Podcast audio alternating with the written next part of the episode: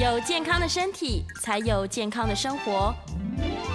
名医 Uncle 专业医师线上听诊，让你与健康零距离。大家好，这边是九八新闻台，欢迎收听每周一到每周五早上十一点播出的名医昂寇节目。我是今天的主持人米娜。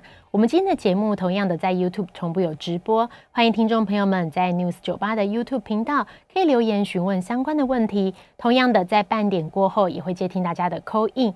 有相关的问题都可以打电话进来，我们的 call in 电话是零二八三六九三三九八零二八三六九三三九八。我们今天邀请到的是台大医学院名誉教授的肝胆肠胃科杨培明教授，教授好。你、欸、好，各位听众朋友，大家好。是看到教授，我们就要询问许多，就是要得到很多知识了。尤其在肝脏、肝胆肠胃科方面哦、喔，嗯、我们今天要讨论的是最近很常被就是新闻常播的，就是关于肝炎，就是急性肝炎跟慢性肝炎的差别。嗯、会这样讨论这个，主要是最近有个新闻超红的，好事多。对，就是吃那个莓果，吃冷冻莓果，结果吃到了含有就是 A 型肝炎病毒的莓果，这样、欸、是。呃，A 型肝炎病毒哈，呃，在年轻人，包括米娜在内，大概都有机会得到。那我们老一代的哈，大概小时候都得过感染，因为小时候的环境卫生没有像现在这么好，所以自然就产生抗体。那么现在五十岁以下的比较年轻的一代，那么大概小时候都没有接触过，所以只有在这样的情况下有可能接触。那么。急性肝炎跟慢性肝炎有时候很难分，因为肝功能异常，就是我们常说的 AST 或者 GOT 跟 ALT 跟 GPT 这两个是新旧名词哈。这个发炎指数的升高是很常见，很常见。那它的原因很多，在台湾当然是病毒。那么到底是急性还是慢性，其实很难分，因为不管急性、慢性肝炎，绝大多数没有症状。所以大家想象中的会，呃，黄疸很厉害，小便变得像茶色，或者眼白、皮肤变黄，或者很疲倦、胃口不好，这个是很严重的肝炎。不管急性肝炎或慢性肝炎的急性发作都可能，但是绝大多数的肝炎的患者其实是没有症状。所以如果拿了一个肝功能给我们看，要问我说它是急性还是慢性，是很难的，是很难。那回到我们这一次的主角。就是好事多的莓果，莓果这个哈，呃，我们如果真的啦，要分辨，因为我们会第一个会问我们的这个病友，呃，担心的来宾或者病友，到底有没有可能，就是因为 A 肝的这个潜伏期，潜伏期的意思就是说 A 肝病毒进入到我们体内，通常是吃进来的哈，体内以后，它平均的潜伏期，也就是说要经过。大概四到六个礼拜，平均哈才会发病，也就这时候才会开始肝功能会异常。所以如果他是两三个月前，通常我们大概就认为应该是 OK。比如说现在这一次的 GOT、GPT 是正常，那应该他度过了这个危险。但是如果是最近，比如说两个礼拜前才吃，那现在即使肝功能正常，还不敢保证，可能要再等两到四个礼拜。好，这个是第一个，是从这个肝的发炎指数。那如果真的要看看是不是有急性 A 型肝炎，我们是可以抽血检验一个项目，叫做 anti-HAV，就是 A 肝的抗体。但是 A 肝抗体有两种，好像诗诗有两种一样。好，A 肝抗体有 IgM 跟 IgG，这是两种不同的抗体。那如果要看有没有急性 A 型肝炎，是要验 IgM。IgG 就像我体内是有，因为我小时候得过，那就是天然产生的，长一辈子，所以我的 IgG 的 anti-HAV A 肝抗体呢，是大概到现在都还存在。哦，那讲到这里，我就顺便要呃替 A 肝的疫苗稍微宣传一下，因为我们觉得年轻人随时可能去旅游，不管在国内比较偏远的地区，还是到国外比较呃我们不叫落后了哈，比较开发中的国家，那么。A 肝病毒随时还是存在的，所以你防不胜防。所以我们建议年轻的一代应该要打 A 肝疫苗。那如果你说我说不定有的，那你就先抽血检验有没有 IgG A 肝抗体。好，如果有的话就不用打，假如没有的话，我们建议打。那通常就是打两剂，大概第一剂打完以后，经过差不多三到六个月，打第二剂，然后大概几乎百分之百会产生抗体。那疫苗一剂就是差不多一千块左右，副作用很少。哦，好像我在宣传什么一样哈啊！不过这真的是很有效，百分之百。那可以保用多久啊？米娜，你觉得可以保用多久？终身？没有办法，没有办法，天然的才有办法啊。那这个大概估计差不多二十年到二十五年哦，那也很多，也不错哈。嗯，哎，大概是这样的一个情形。是，原来 A 肝有疫苗，因为。这里讲到就是肝炎，我相信很多听众会想说，哎呀，听到肝炎就听到 A 肝呐、啊、B 肝、C 肝，甚至还有其他的类别，嗯、只是我们比较少听到。刚刚教授有特别提到，就是 A 肝的话，其实要特别小心的是五十岁以下的民众，因为对对卫生环境比较好，所以可能没有天然的抗体，这样、嗯、就可以考虑施打 A 肝疫苗。对，然后两剂两千元两剂二十年。这样，哎、欸，我觉得很很划算，CP 值太高太高了。对对，所以可以考虑。那如果说是之前有吃到莓果的民众，也可以，嗯、就是如果担心的话，可以去肝胆肠胃科检验一下。可以可以。是，如果说，不过刚刚教授有提到说，其实很多的肝炎啊，要不是因为他去验，然后发现他异常，其实你很难、嗯、很难发现他对有得到肝炎。对，有肝炎，是体内有肝炎，事实上绝大多数是没有症状，是没有症状。一定要抽血检验才知道。是，如果他有吃了莓果，然后但是他真的都没有影响到生活，然后就这样这件事情就过了，然后他也没有不舒服，有可能他其实就是产生抗体了。有可能，有可能。哦、当然，我们急性肝炎哈比较担心的是，其中有很低的比例，大概是百分之一或者稍微低一点，有时候会产生猛暴性肝炎，就是非常厉害的急性肝炎。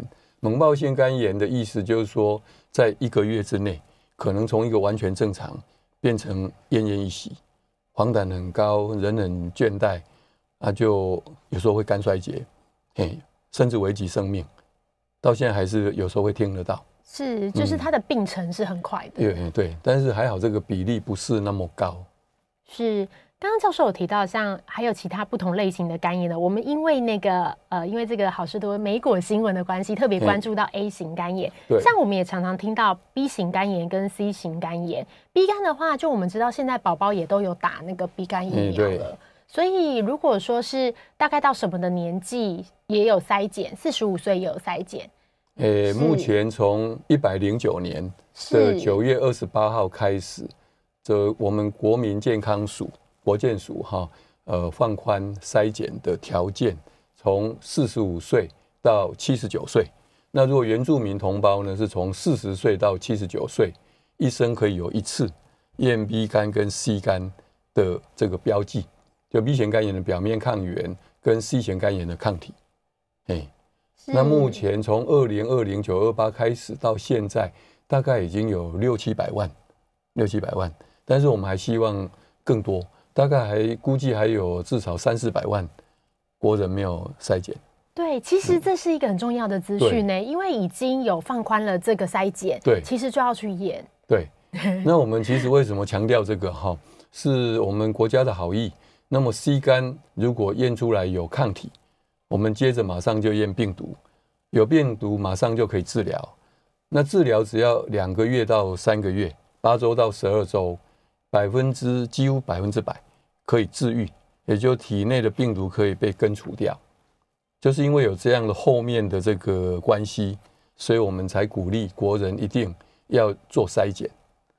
是它的抗病毒药物其实发展已经很完整了，对对对，所以要如果有符合的话，也可以去检验。像想问一下教授，就是像我们成人，嗯、呃，如果大概是四十五岁左右，嗯、那个时候应该是还没有打宝宝疫苗的年纪，嗯、大概是宝宝疫苗的话是更。现在大概超三十七八岁哦，三十七岁到四十五岁之间。嗯、那如果说是呃这个年龄区间，像我就是这个年龄区间的话，嗯、我有没有需要自费去检验？对，会超过三百块左右，所以是很便宜，哦、台币哦，是不是美金。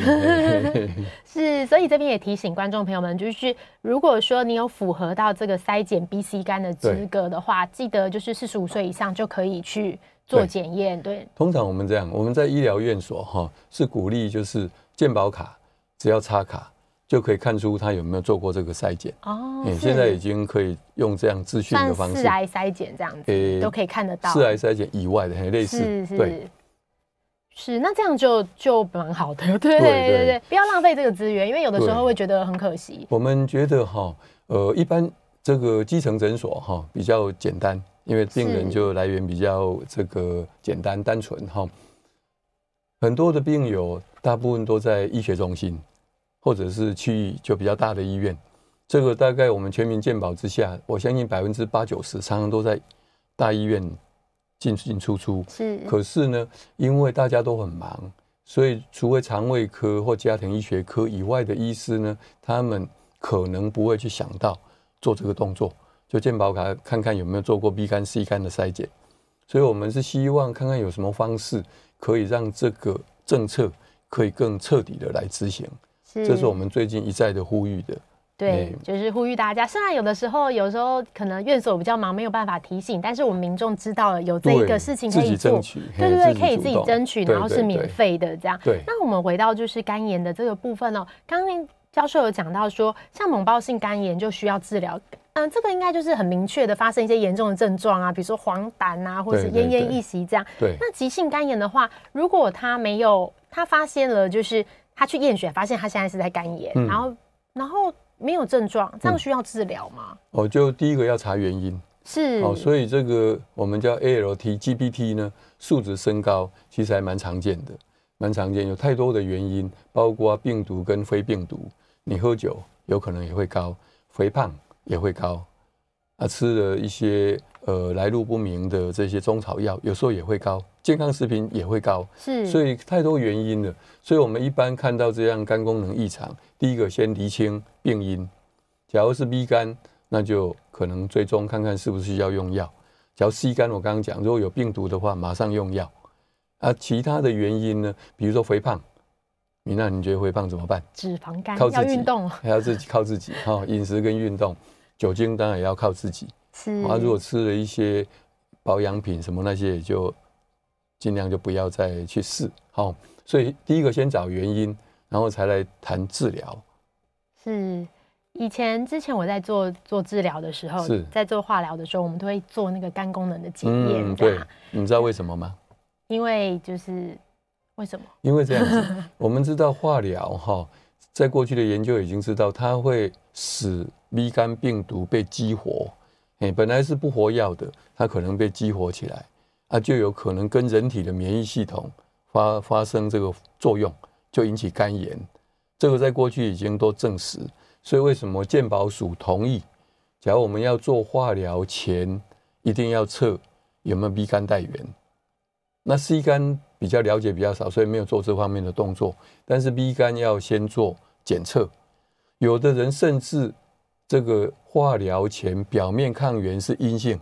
抽血检验是阴性，有时候后来是跑出来，表示原来病毒已经很少很少，后来是被激发出来。所以呢，对于用化疗前，基本上每一个医师，不管是不是符合健保的规定，即使不符合，也会建议病人先检验一下，那作为后续的参考。那如果是带原的话，就马上可以用预防性的抗病毒药物来减少这个风险。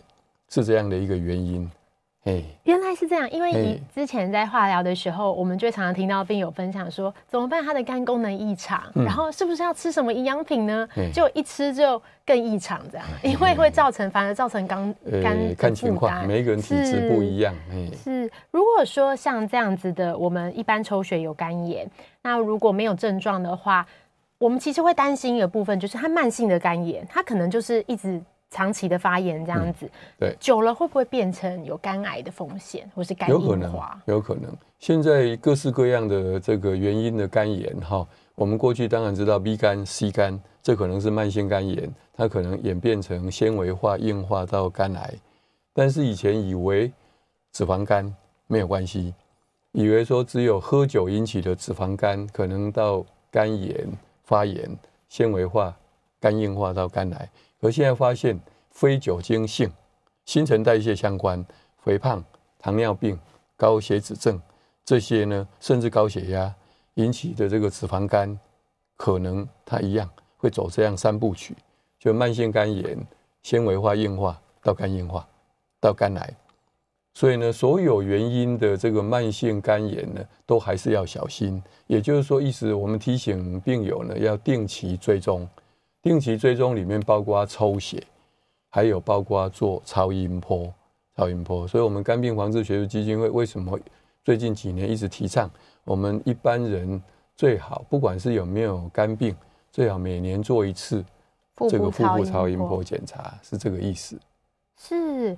哇，听起来就是我们的肝现在因为就是医学很发达，知道了各种原因会造成到肝癌的这一步，跟以前想象的不一样。以前我们都以为要比如说喝很多酒啊，然后酒精肝这样。嗯嗯、原来如果脂肪肝也会造成的话，要特别小，因为脂肪肝其实是国人蛮常见的一个。蛮常见。现在大概随便去做这个筛检哈，大概一般的成年人百分之四十甚至更高，可能有脂肪肝。是。哎，蛮高的。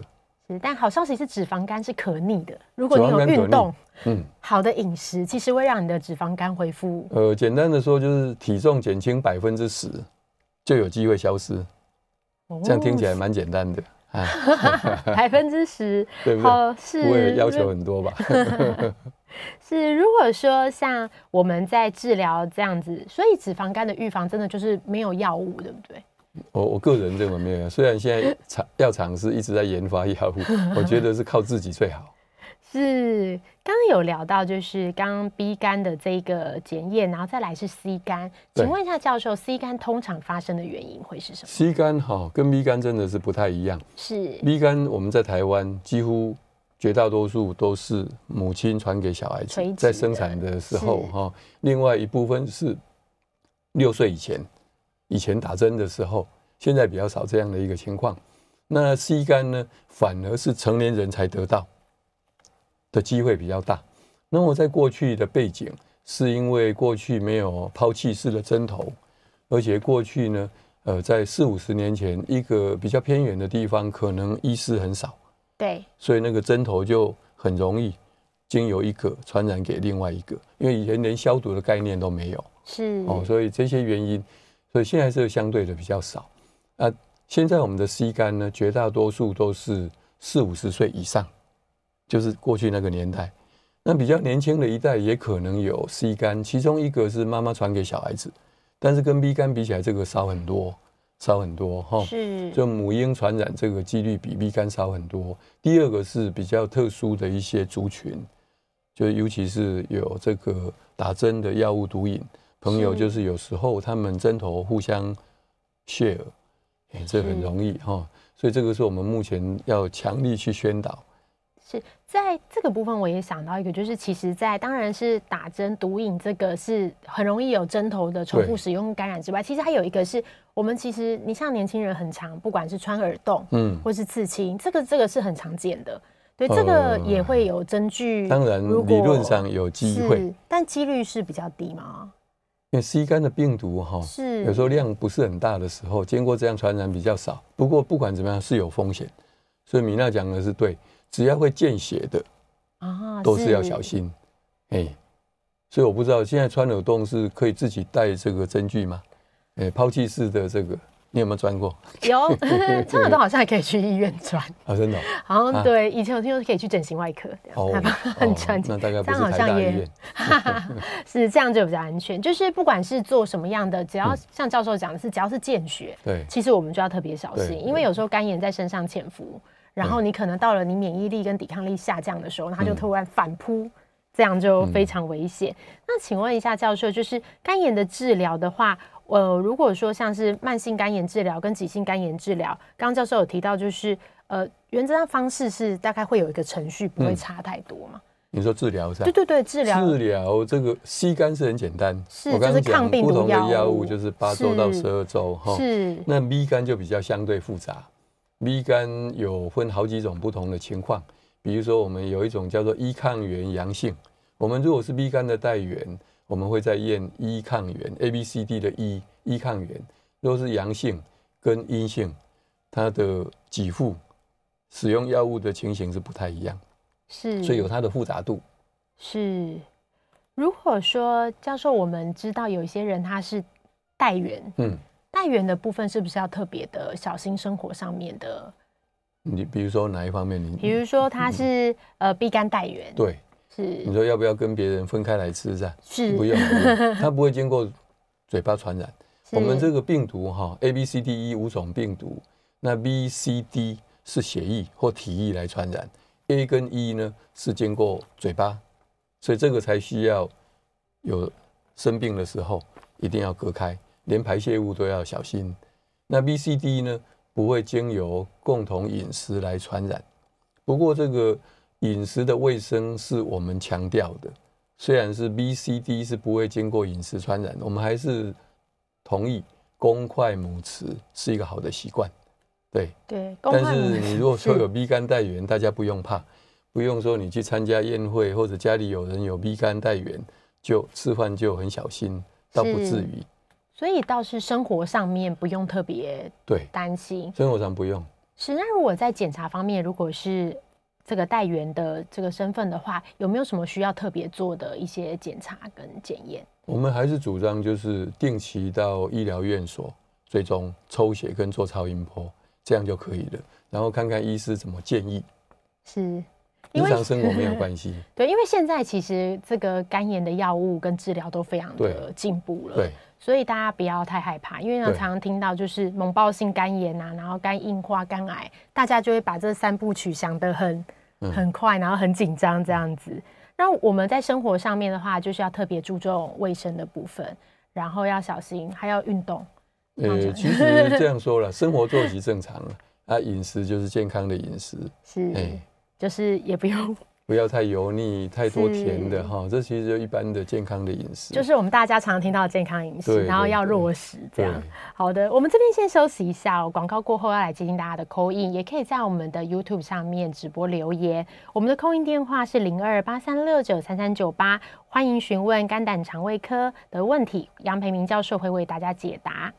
欢迎回到九八新闻台名医 Uncle 节目，我是米娜。我们接下来要接听大家的 call in 电话，我们的 call in 电话是零二八三六九三三九八零二八三六九三三九八。我们今天邀请到的是台大医学院名誉教授、肝胆肠胃科杨培明教授，杨教授好。哎，米娜好，各位听众朋友大家好。是刚刚教授跟我们讲了很很多，就是很清楚的这个。肝炎的，比如说是分类啊、治疗、感染的途径。那我们其实我本来对于肝炎真的是有很多很害怕的地方，因为不了解，常常听到，然后又常新闻又说吃莓果什么就会害怕。嗯、但是其实刚刚教授有说的很清楚了，就是我们现在的这个医疗其实是很进步的。对，只要你有符合就是成人的这个四十五岁的筛检，或是甚至你是三十七岁左右，然后你也可以自费去做筛检。嗯如果你有检验到病毒，然后就可以马上做治疗。如果是 C C 肝就是做抗病毒，就看看情况。是，其实这个对我们来说真的有很大的帮助，所以有这样的资源，千万不要浪费。大家记得要去做筛检。对对对。是我们这边的话，也有听众朋友们在那个 YouTube 这边留言，我们等一下也可以请教授帮我们回答一下，就是对 YouTube 留言的问题。我们来先接听 Call In 哦，朱太太你好。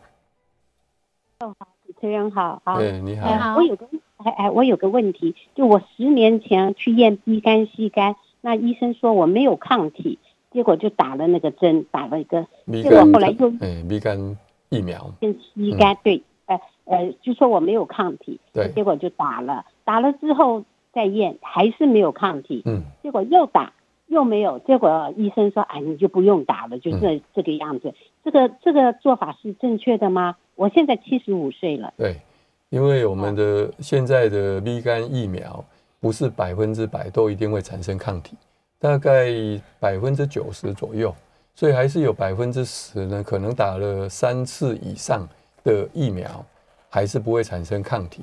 那如果这样的话呢，有的人就一再的试，试到六七次，最后还是没有，有少数会出现，所以这样的话就是顺其自然。那我们在日常生活里面，只要保持一个正常的生活作息，还有健康的饮食，应该就不用太担心。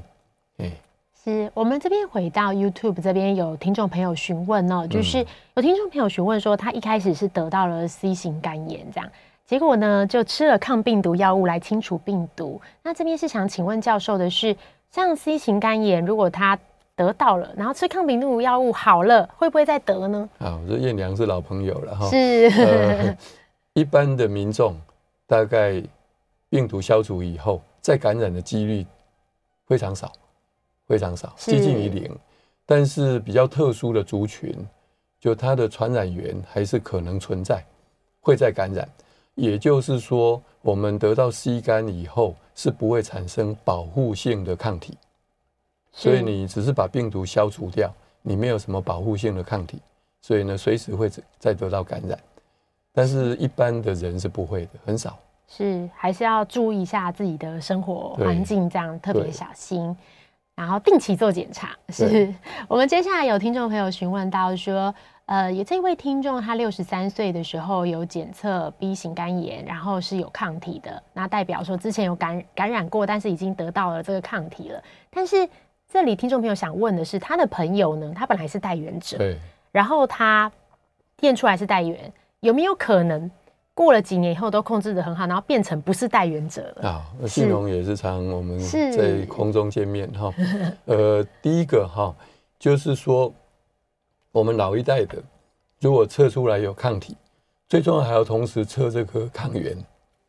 然后没有抗原，有抗体，绝大多数是过去有感染过。然后已经好了，大概没有问题。我对不起，是这个是没有问题。那么，假如之前有带原，终生带原，它不会消失。所以呢，这个我常有一个个案，是这边又想请教授帮我们分享一个他之前个案的经验呢？我觉得蛮特别的，就是每个人的体质真的差很多。对，所以说，如果带原的是终生带原，终生带原，所以呢，不要因为表面抗原消失、表面抗体出现，就以为已经好了。是这个还是要定期追踪。是之前教授有分享说，就是呃，在您之前就是呃这个看诊的经验里面，有一位病人很特别，他本来是带原，对，结果后来带原就。就没有，就变成病毒，就是已经有产生抗体了这样子。结果呢，本来都以为恢复成就是正常生活了，对，没想到却，对。对，五年之后呢，从一个正常正常的肝脏，是。跑出一个十五公分的肝癌，十五公分，十五公分，他自己本来没有注意到，有一次弯腰就觉得肚子好像怪怪的，是，他才检查发现，是。其实应该要每年都检查哈，因为它肝炎应该不是会、嗯、呃，如果变成十五公分那么大，它应该不是，比如说一年内突然出现，因为它是五年，所以有可能中间都没有去，可能想说已经那五年都没有追踪，所以没有做过超音波，也没有抽血，是，所以我们即使是这样的一个情况，我们还是建议跟平常的追踪一样，至少一年要一次，是。对，啊，这个健保都有给付，对。而且现在因为疫情比较趋缓了，我们知道之前疫情的时候，很多人不敢进去医院。对对。然后不管是比如说追踪的，比如说像是腹部超音波啊，或者是那种乳房超音波，都都很多人就没有做。对对。现在已经恢复了，这个就是正才比较恢复正常生活，记得要做，不然一定要赶快恢复正常。是这样，真的对，很恐怖。那这边有并有呃，这边有听众询问到，就是说。如果说是 B 肝的带源，然后也控制的很好，结果就是他却吃了莓果，那不同的这个肝炎会怎么发生？那 A 肝病毒哈，它是不会激活这个 B 肝的，所以不用担心。我们还是要回到说，到底 A 肝病毒有没有进来？是。第二个有没有发生肝炎？所以我们一般 A 肝病毒进到人体。大概潜伏期是四到六个礼拜，也就是说，经过潜伏，它繁殖以后，四到六个礼拜可能引起肝炎。所以我们吃了梅果以后，可疑的梅果以后，大概要注意两个月之内要小心肝功能有没有异常。要没有的话，大概就相对的安全。所以回到我一开始讲的，最好我们特别年轻一代要先测有没有 A 肝的抗体。特别是叫做 IgG 的 A 肝抗体，只要有的话就比较放心，假如是没有的话，还是打疫苗是比较好。是我们这边来接听江小姐的口音，江小姐你好，你好，主持人好，杨教授好，你好，我想请教，我去，呃，不是，我今年年初得了那个新冠，然后之后我我喝了一点的那个养肝茶，就我做那个肝功能检查，那。GOT 是五十六，GPT，GOT GPT 是三十四跟四十三，那后来我就停掉了，结果我就因为长新冠的关系，所以我就看了中医，然后吃了一个半月的中药，我没有说两者有必然的关系啦啊，但是后来在三个月后，就是五月的时候，我又做了呃这个肝功能检查。GOT GPT 上升到五十六跟一百零四，这医生就开药给我吃，他让我先吃一个月，嗯、然后之后再回去抽血。嗯、那结果我的家人跟我讲，因为我一直觉得很累很累，啊，家人就建议我说，那你去医院检查好了。那我就在想说，第一有必要说我这样子在服药期间就先去医院再做检查吗？是。那如果真的需要检查的话，我要。检查什么？要跟医生讲什么呢？这就是我不懂的地方。对，我们一般还是要检查病因，有没有病因的哈。比如说台湾最常见的 B 肝或 C 肝，过去可能没有，但是 C 肝随时还是有机会得到，所以还是先把这些病毒的原因厘清。那如果病毒原因排除以后，其他的像肥胖，或者是假如自己确定没有喝酒，当然就不会有酒精性的肝病。或者有其他比较少见的自体免疫的肝病等等，这些都可能发生。所以第一个要先厘清病因，第二个才是谈治疗。那目前给的药应该是一般的保肝药，保肝药。那如果原因不明的话，吃保肝药其实是没有什么特别的作用，是没有害处，但是也不会有特别的作用。好，所以我建议我们这位江小姐呢，是尽快到医院去找消化系的医师来查这个肝炎的病因，是肝炎，就是现在的肝炎治疗都非常的完整，对，所以不要害怕到医院做各种检查跟治疗的，因为有找到原因，是抽血还好，是，然后找出原因以后，我们才可以好好的控制。因为听起来疾病的进程就是在前面比较早期的时候发现控都比较是可控的，对。可是如果变成像是呃，它进程很快，变成很急性或是很猛爆，有很多。这些症状出现的时候，好像就比较比较难控制，比较危险。嗯，对对。如果说在这个 A 型肝炎，哦，刚刚有讲到，就是 A 型肝炎的这个疫苗，现在我们常常因为解封了嘛，很多年轻朋友会出国出去玩，对、嗯，所以有可能我们常常听到很多去海岛国家，嗯，或者是去一些就是对对对，就是度假的地方。那有一些地方可能确实在卫生方面没有没有，就是我们大家习惯的生活环境这样。所以也建议大家可以打 A 肝疫苗。对，其实我们即使在台北哈，台北区、信义区，你如果吃到那个牡蛎那一些生的，还是有可能被污染哦，哦，一样可能得到 A 肝哦。所以不要以为只有到落后的地方。所以其实你即使在已经开发先进国家，万一那个食物它已经被污染，或者它的来源本来就已经有问题，没错。所以我我为什么一再强调还是打疫苗？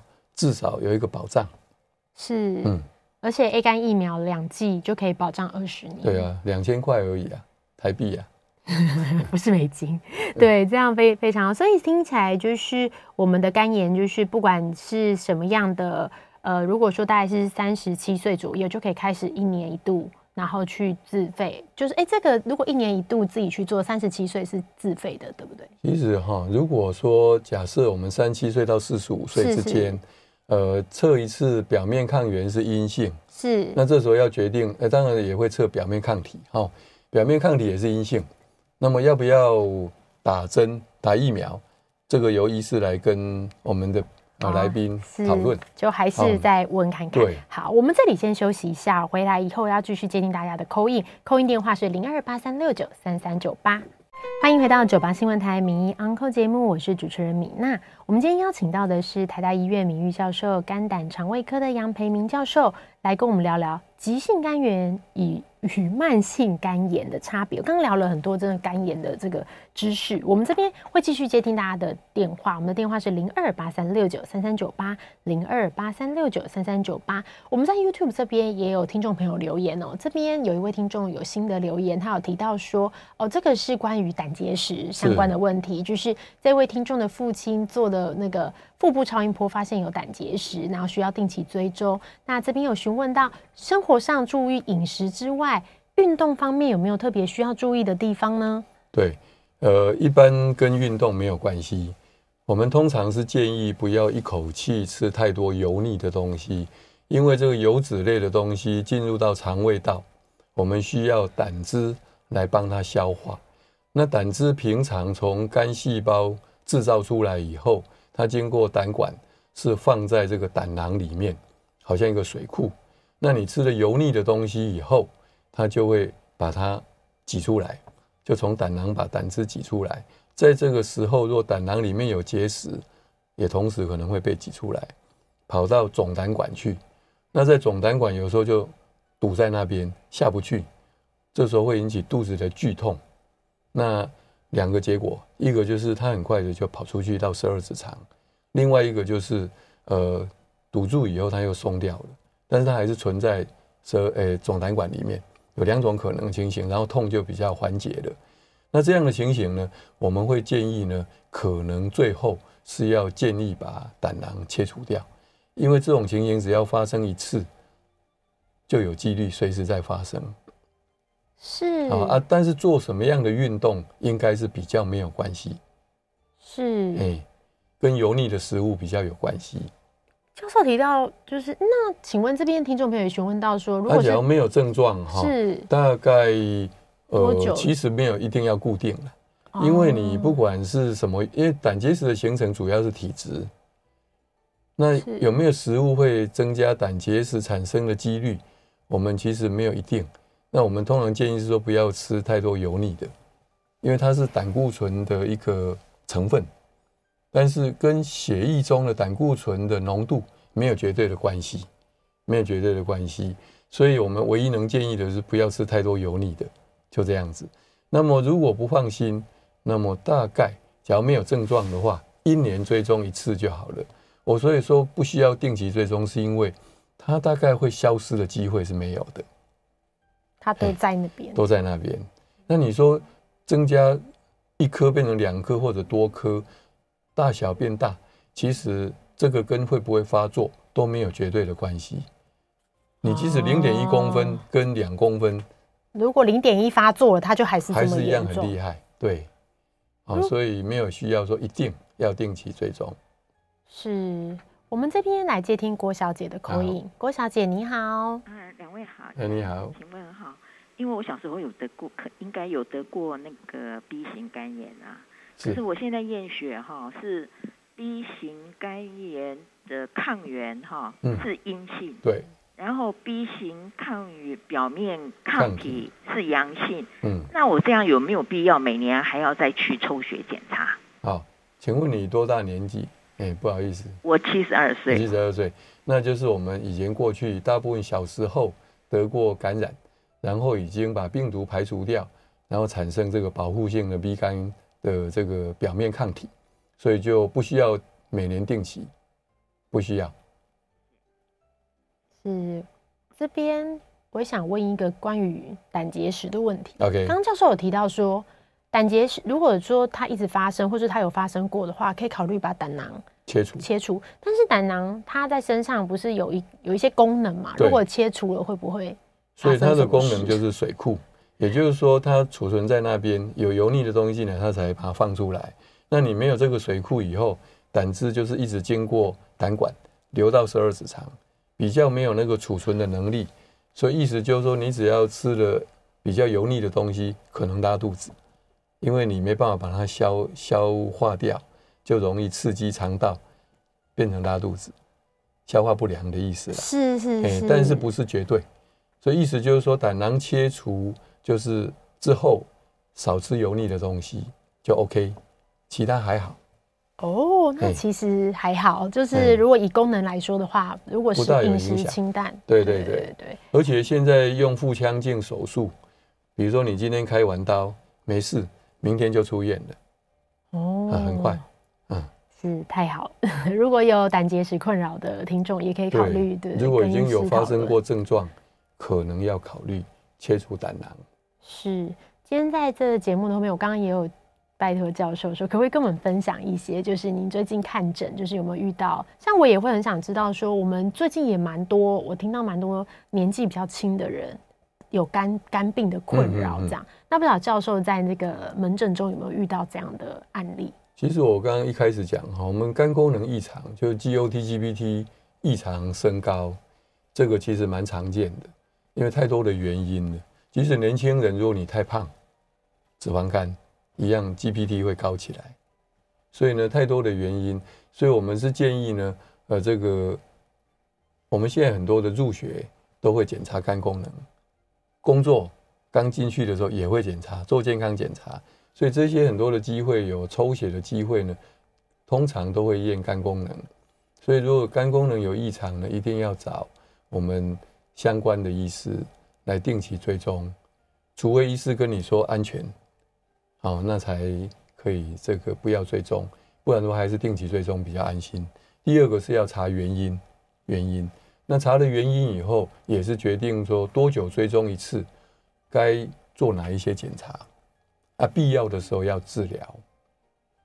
所以我们一般是呃最怕的是病友呢，因为没有症状，没有症状，所以就觉得应该是 OK，没事，啊。有时候就忘记追踪，等到三四年后再来，再出现的时候，就像我们刚刚讲的那个表面抗原消失、表面抗体出现的病友一样，一下就跑出一个肿瘤出来的。所以还是要定期追踪。健保可以给付，比如说 B 肝或 C 肝，半年看一次，超音波跟抽血，所以都免费的，免费的。对，好，我们来接听张小姐的口音。张小姐你好。哎，你好，请问一下.那个呃，GOT 检查略高，那 GPD 正常，那健康检查所有数值都正常，然后脂肪肝也略高，他的身体质量指数跟那个脂肪率都很正常，嗯、所有都有疾病，那这样这两个问题请教，谢谢。所以 GOT 有一点高，GPT 正常，通常表示肝有问题的机会应该是很少。只有一些少数例外，那要做超音波，有没有肝硬化或肝癌？有时候肝硬化或肝癌的病友呢，他 GPT 是正常，GOT 会比较高一点，不过这个机会很少，所以我们做超音波就可以厘清。假如做超音波也正常的话，那么很可能这个 GOT 稍微高，不是来自肝脏哦，因为我们知道这个血液中的这个酵素，它有很多的来源，比如说 GPT 呢，很多是从肝脏出来。但是 GOT 除了肝脏之外，它可以从肌肉细胞出来，可以从血球、红血球的细胞出来等等。所以如果说我看到一个病友最近，不管他过去有没有定期追踪，GPT OK，GOT 稍微高一点，甚至高到一百多，我会问他说最近有没有呃突然去做重训啊，也就做了很多的肌肉的运动，或者有的人最近要去参加马拉松比赛。他就开始加强练习，哎，这样的一个可能性。所以这位呃张小姐呢，大概看看有没有肌肉以外，啊，有时候是这样，你去抽血，抽血的时候抽的不顺，那有时候红血球破坏也会造成 GOT 稍微高一点，哎。所以真的人体这样非常复杂，还是要找医师来厘清这些可能的原因。对，今天今天谢谢教授在节目中跟我们分享，就是关于这个肝炎。虽然我们的这个题目是急性肝炎跟慢性肝炎的差别，但是我们学到了很多，真的就是肝的这个检验哦。因为有一个很重要，就是在一开始提到的，就是关于这个筛检。对对，筛检现在健保已经放宽到四十五岁了。那国民健康署哦，国民、嗯、国民健国健署已经放宽了，对对对，所以就是不用付钱，对对对对，所以四十五岁就可以去做这个筛检，一定要做，因为如果不管你是 B 肝 C 肝，你今天做出来之后，你都可以受到很好的控制，对，也许不需要进一步治疗，对对，那如果是 A 肝的话，今天你是五十岁以下的朋友，有可能没有。呃，天然的终身抗体这样子，嗯、但你就可以选择就是两剂的疫苗，嗯、而且两剂疫苗总价大概两千块左右台币，对对对，嗯、然后可以维持二十年。其实对于我们的这个都，对我们的这个身体健康都有很大的帮助。对对对，我们今天非常谢谢教授跟我们分享哦。我们今天的节目就进行到这里，我是米娜，也谢谢大家的收听，我们下次见，拜拜。哎，再见。